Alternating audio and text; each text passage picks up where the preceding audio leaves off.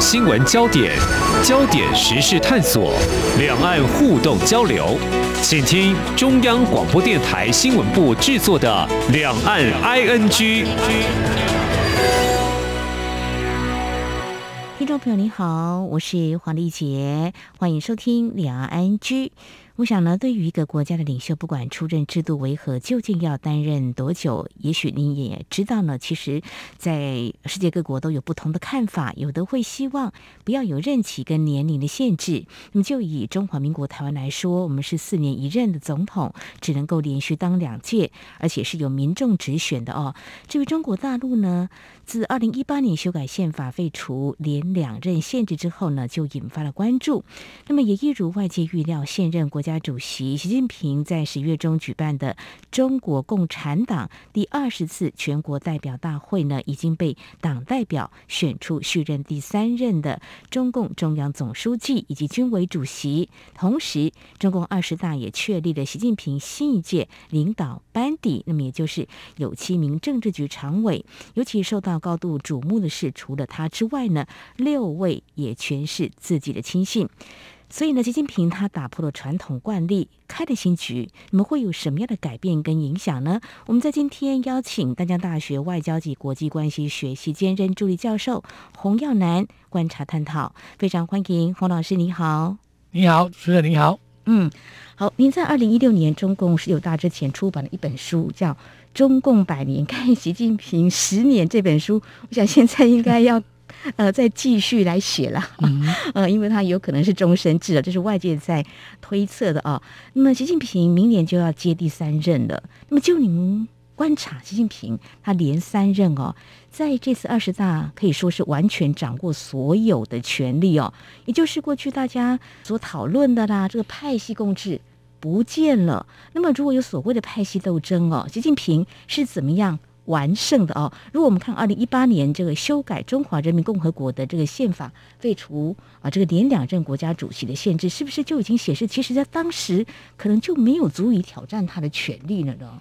基本上，他修宪国家主席的取消连两任的限制，基本上国家主席在共产党制度里面是一个虚位置，重要的是他的总书记又是军委主席，那这两个职务上基本上是没有。明文规定的任期的制度，但邓小平之后，他为了预防共产党走入所谓的毛泽东陷阱，就独裁者陷阱，所以他就建立一个潜规则，就是任期以两年、一届五年、十年为界。哦，当时是有这样子一个规划，那他现在打破了，所以基本上我们可以看出来，习近平已经走进去第一个陷阱，叫做毛泽东陷阱，就独裁者陷阱。嗯，独裁者陷阱就是他不容易下台，嗯，也怕担心被人家清算，嗯，啊，所以说基本上就依照他身体状况而任期能不能持续，嗯，因为他过去在打贪反腐的时候斗争他政敌，所以他宿敌很多，嗯，所以基本上他需要用任期来保障他不会被清算，嗯，哦，所以说基本上他只是为了预防被清算而走进了一个毛泽东的陷阱里面。嗯，好，谈到这个陷阱，就是有一些风险嘛。但是大家也很好奇，过去十年，当然他啊担任的时间够久了啊，也有一些权力慢慢掌握。所以，即便所谓的其他的派系，在当时如果打贪腐来看的话，就是一个扫除异己的动作嘛，可以这样来解读吗？当然，就是每个阶段的共产党制度里面，他在对付他的政敌的方式都不大一样。嗯、江泽民上来的时候，他在对付北京市委书记。或是胡锦涛上来的时候对付的上海市委书记陈良宇，嗯，包括习近平上台的时候的薄熙来，基本上都当时属于潜在的一个竞争的对手。那习近平当然第一个他很崇拜就是毛泽东，嗯，所以毛泽东也讲过，矫枉必须要过正，哦，所以他在整个在修正当中，所以为什么这次他用他的人，因为他矫枉要过正嘛，嗯，他用他这个这个人之后。基本上第三届只要没有任何的声音，第四届、第五届就不是问题了，嗯，就没有所谓的正当性问题。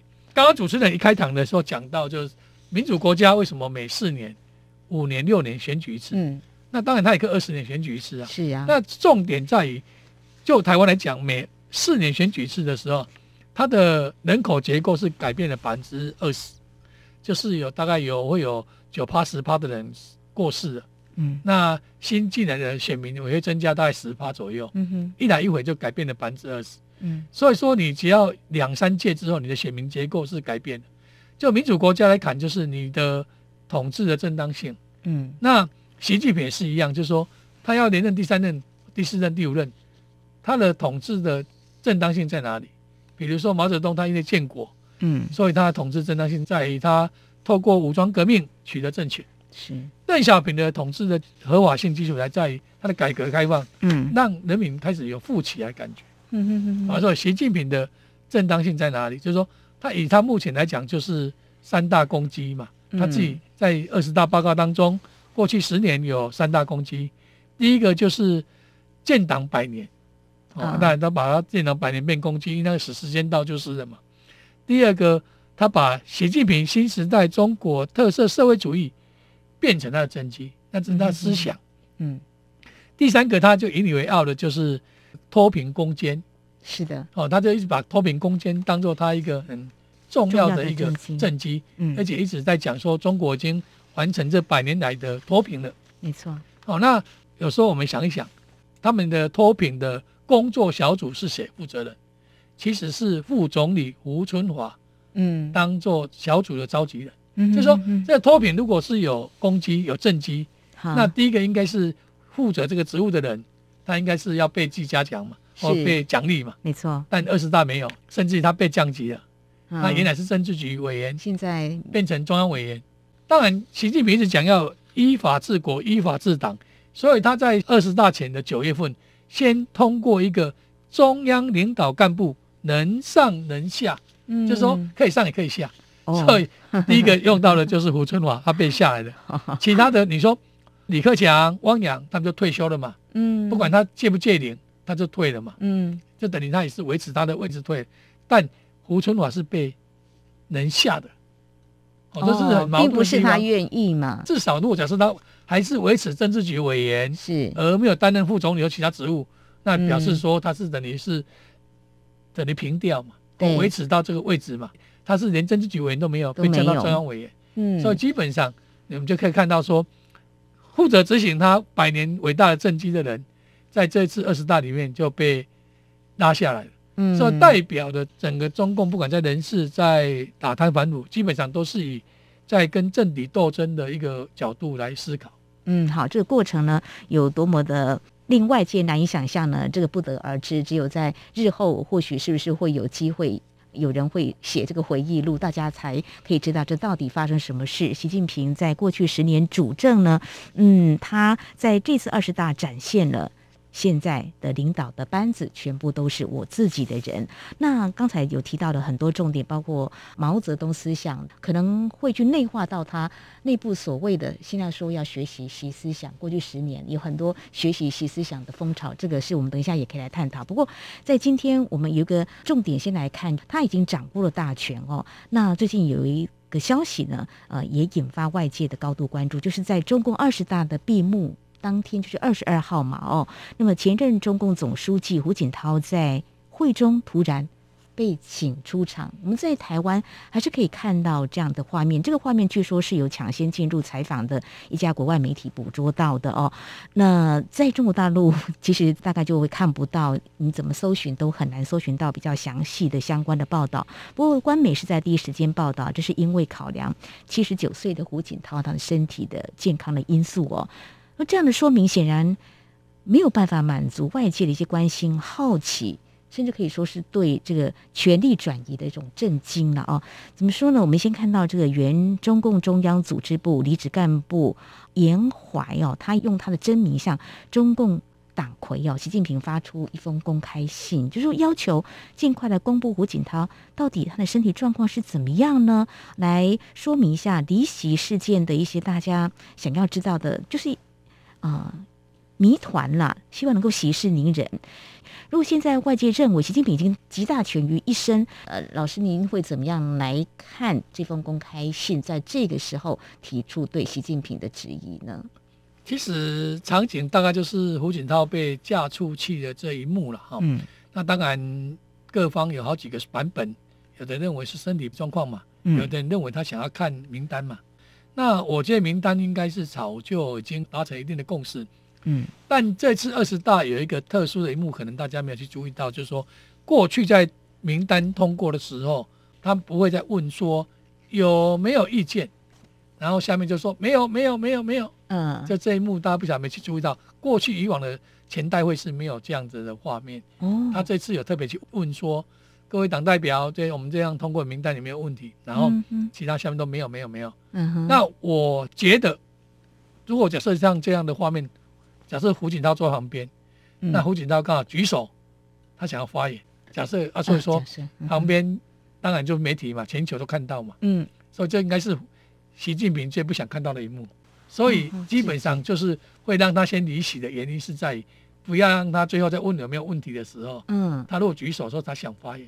你又不能让他不发言，嗯，那你又不能知道他讲什么，嗯哼，哦，这也是变成是一个变数，嗯嗯，我说我现在只是不想让他发言，嗯，我这是应该是处理他，不让他发言。但很多人都认为说胡锦涛很支持习近平，甚至在十八大的时候用裸退是来支持他，对，不是吗？你应该去看一下十七大的时候，嗯，当时共产党。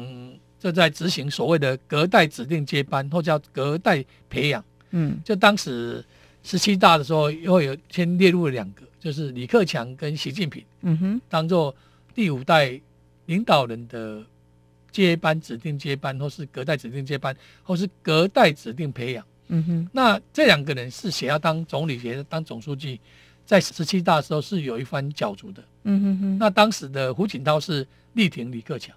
哦，那江泽民是力挺的是习近平，嗯，那当时有一番角力，甚至有传出，有甚至也进行了假投票，嗯，然后习近平才胜出。那当然，李克强是因为跟胡锦涛都是共青团的概念，嗯，那当然到了十八大的时候，十八大习近平要虽然已经是取得已经是储君的角色，是顺理成章就上任了嘛，嗯，但十八大居然发生了有所谓的政变事件。就是令计划啊，周永康等人，哦、这次二十大前台又被拿出来，又鞭尸了一次嘛。嗯嗯嗯。那令计划是谁？是当时胡锦涛的办公室主任。嗯。哦，那当然就是你要讲说他不知情吗？还是他知情？这个很难讲，因为他当时有涉及到十八大在接班的过程当中的很惊心动魄的一幕。哦，甚至于他有段时间不见了，那大家都不晓得他们干什么事了。哦，所以说十八大的接班过程当中。是习近平面临到的是很多的挑战哦，我觉得不是那么单纯的。当时胡锦涛角色是什么？只是大家可能也没有说清楚，因为毕竟他的办公室主任也设在其中嘛，还有包括周永康也设在其中嘛。是啊，那好，这个就是从十七大到十八大的恩怨。嗯哼。那你说二十大这次有没有传出说习近平要交棒给李克强？也是有人这样子有传出，有有有这种声音。对，好，那有这种声音，基本上大概几个脉络来看。第一个就是，当疫情发生的时候，李克强要推地摊经济，嗯，这没有几天，习近平就用官媒去打脸他了。没错，那地摊经济是李克强认为说他可以一夜之间创造十万个就业机会。是，当习近平宣布中国已经完成百年来的攻坚脱贫取得胜利，嗯哼，那李克强又发布了一个中国有六亿人口，月收入不足一千块人民币，嗯，也是打脸。习近平，习近平。那等到整个上海封城之后，李克强就召开一个十万人的拯救经济大会。嗯，好，那十万人的经济大会这什么概念？其实就一九六二年，嗯哼，邓小平他们召开一个七千人大会，概念是一样的。七千人大会当时是要逼毛泽东认错，就是大跃进的时候，嗯、三年大饥荒，基本上毛泽东也认错，而且毛泽东也退居二线。嗯哼哼，才有后来的文化大革命，要再一次的夺权。嗯，哦，基本上就是一九六二年的七千人大会，当时是逼退了毛泽东。那十万人这个大会，当然比起来看起来很浩大，但只是视讯，可能没有形成一股氛围。是，所以在北戴河会议之后，习近平到了东北去，看的革命老区；李克强到了深圳，嗯哼，主持改革开放，就代表两个人在对经济的看法是不一样。不一样。所谓的不一样是，李克强认为。要把蛋糕做大，嗯，习近平认为要分配蛋糕，是 完全是相左的。对，那这个有趣的现象是在于十八大要上台的时候，当时的挑战者薄熙来，嗯哼，他也主张要分配蛋糕。那当时另外一个人支持习近平的是叫汪洋，在广东省委书记，他在隔空呛薄熙来，应该是要把蛋糕做大。嗯，哦，这两个人。那今天意味着换成习近平要分配蛋糕。哦，谈到这个话，呃，有很多的还可以再去观察，很有意思。你看那天胡锦涛被架离这个会场，他就拍拍李克强的肩膀，因为他是主意的支持他嘛。哦，刚刚提到一些人啊，汪洋啦、胡春华啦，哈、都不见了。哈，我所谓不见，就说没有在这个班底当中。那表示说，其实在过去这段期间，习近平呢很多的做法。包括李克强，大家认为他是经济方面的专家，这个经济有问题，当然是由专家来诊断。但是，好像习近平上任以来呢，很快就没有所谓的这个习李体制。过去有什么胡温体制，胡锦涛、温家宝，就是他们会配合得很好。但是呢，习李体制比较少人在提。那么从这里可以看到，就是说，习近平他在掌握权力方面，其实他有他个人的风格。好了，好，那谈到这里呢。这个古锦涛被架离会场，中国大陆的官媒怎么样来处理这件事情？我刚刚已经点到，他并没有再进一步来公布，怎么样来理解中国大陆在处理这种大家越想知道越好奇的事情，他们会怎么样处理呢？就像类似前代会这种的，对共产党来讲，就是等于他的办一个大会，嗯，他当然不容许有瑕疵，嗯，甚至有被恶意的指责。所以基本上当然就是一定会掩饰太平嘛，啊、哦，所以他的官媒一定是只口不提嘛，是，甚至于可能用其他可能个人因素，嗯，身体健康的因素去处理掉嘛。二十大是习近平的连任的登基，嗯，结果媒体都失焦了，都变成到到胡锦涛了。就传统来讲，共产党他不乐见你这样，甚至也不会希望这样子嘛，嗯，哦，所以当然这个话题跟这个画面就会在。中国内部消失是这样。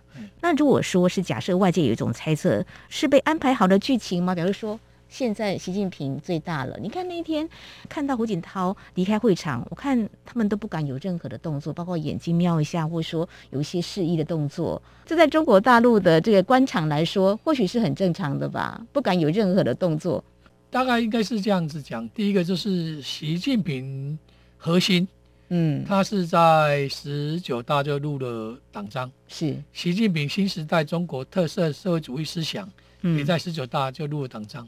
但你有注意看二十大再重新一次，嗯、但二十大跟十九大不一样，是二十大是以习近平党中央的核心，就十九大是用习近平总书记领导的核心，这是把总书记拿掉了，嗯、就等于习近平等于共产党。另外一个是习近平新时代中国特色社会主义思想，其实它就等于为指导的地位，指导地位就是它等同于马列思想，等同于马克思主义。嗯，所以他在二十大报告当中，马克思主义被提很多次。嗯，就是说他位阶已经基本上已经把它拉得很高了。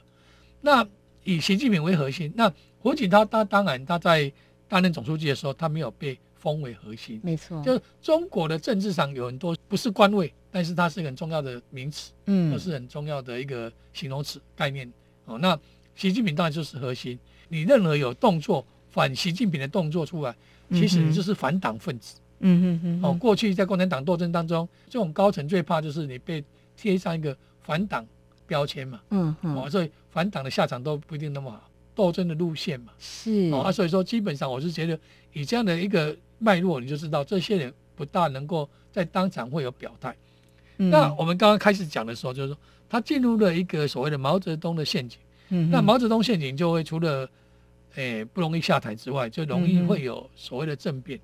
嗯、所以当时他的接班的顺序就是说，比如说他也指定过林彪当接班人，而且入党章。嗯，然后林彪也叛逃了。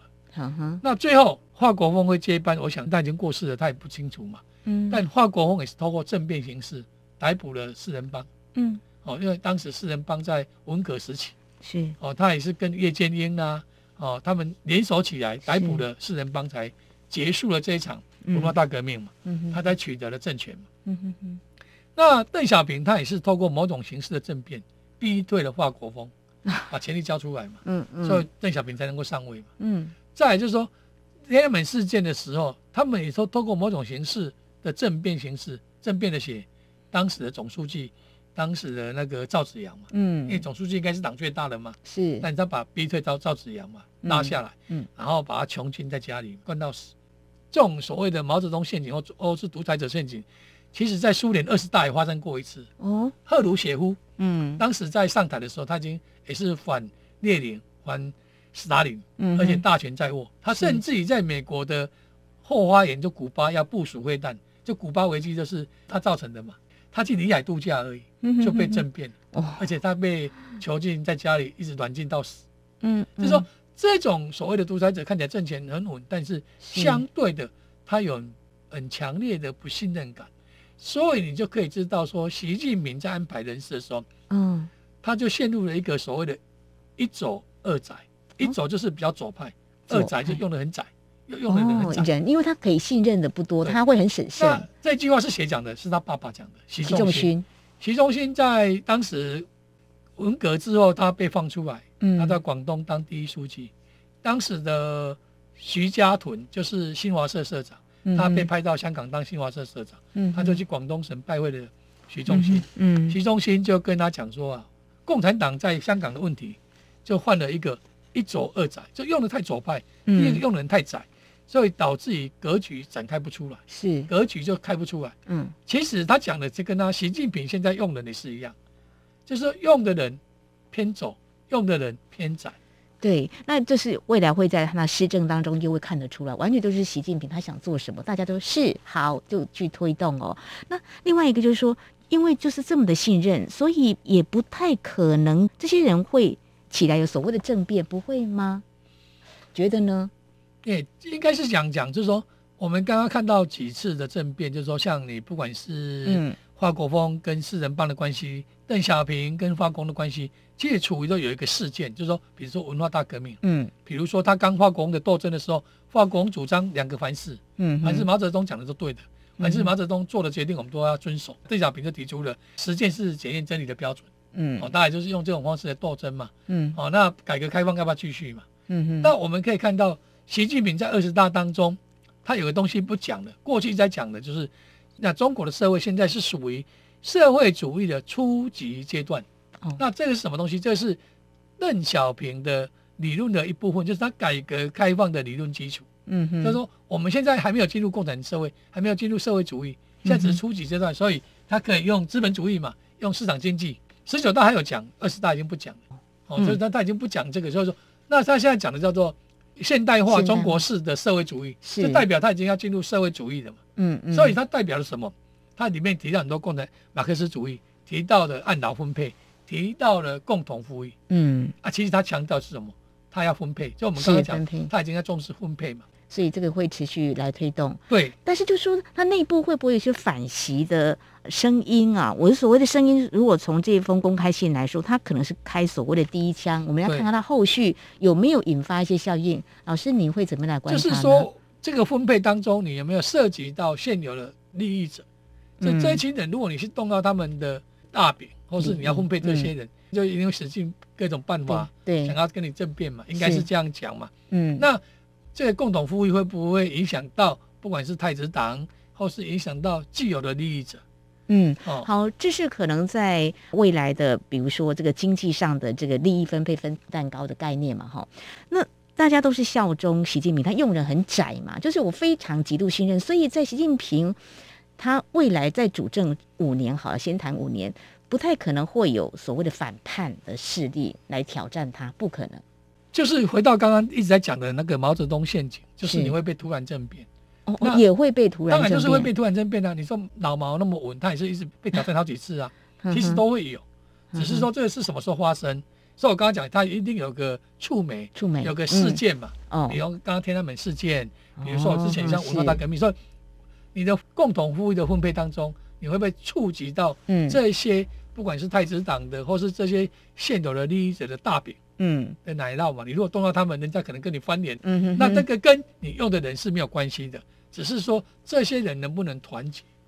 哦，就比如说我们在讲更古老一点好了，满清的末年，他辛亥革命能够成功的第一个就是保路运动。嗯，保路运动就是那些士绅，嗯投资的就是当时的铁路嘛。嗯，当时清朝没有钱，他盖铁路怎么办？就跟士士绅等于 BOT 的概念，请他们投资嘛。